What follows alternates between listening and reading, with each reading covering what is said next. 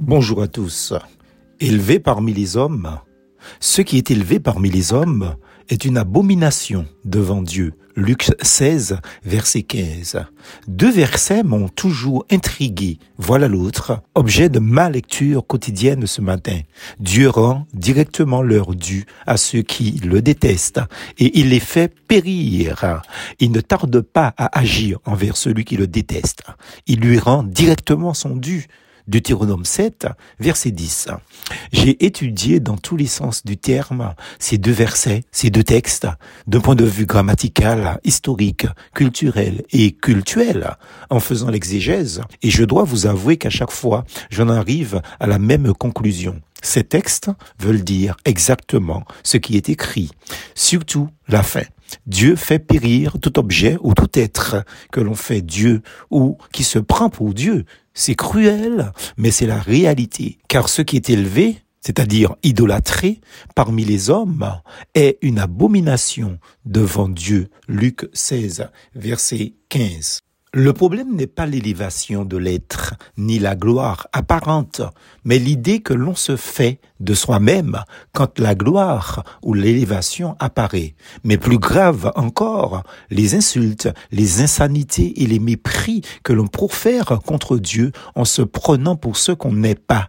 Certains hommes se sont pris la tête au summum de leurs arts poètes, artistes divers, enseignants, sportifs, musiciens, politiciens, dirigeants des nations et même des conducteurs soi-disant spirituels, dis-je.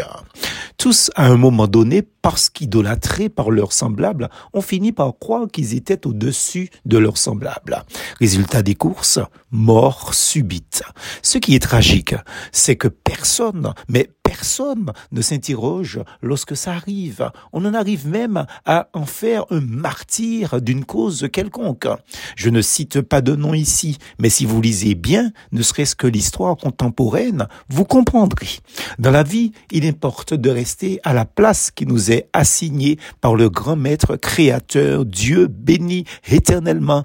Amen, amen, amen, alléluia. Quelles que soient nos qualités, nos dons, et nos œuvres, surtout à succès.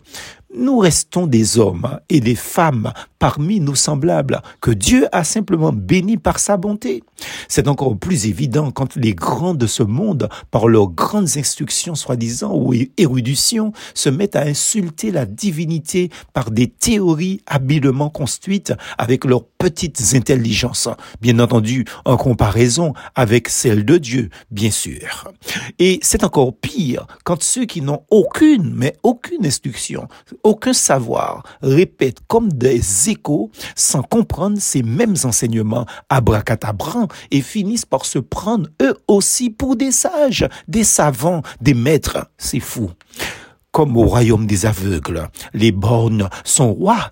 Ben, les aveugles finissent par les aduler et les bornes, justement, finissent par croire vraiment qu'ils sont plus intelligents que leurs conducteurs, que les conducteurs de ces fadaises habilement étayées, ces pseudo théorie qui insulte Dieu. Le résultat est le même. Dieu sanctionne. Ce qui est élevé parmi les hommes est une abomination devant Dieu. Luc 16, verset 15. Mes amis, comme dirait le groupe Exairon de la Dominique dans son chant Réflexion, il n'y a pas de monde qu'à un qui blague, blague, un pas qu'à comprendre même. Réfléchis avant parler, réfléchis avant critiquer, réfléchis avant condamner, réfléchis avant juger, réfléchis avant répéter. Parfois ni en situation, parfois ni en conversation qui méritait en vraie réflexion. Fin de citation. Au lieu d'adopter toutes sortes de messes, entre guillemets, certains feraient mieux de s'interroger, mais avec humilité, face au Dieu créateur. Car comme on le dit si bien dans notre proverbe matinichese, Tipoul suive-t-il qu'en a. Mais le problème avec Dieu, c'est qu'il noie l'un et l'autre. Alors faites gaffe à ne pas subir le même sort que vos idoles maîtres. Plus force en Jésus.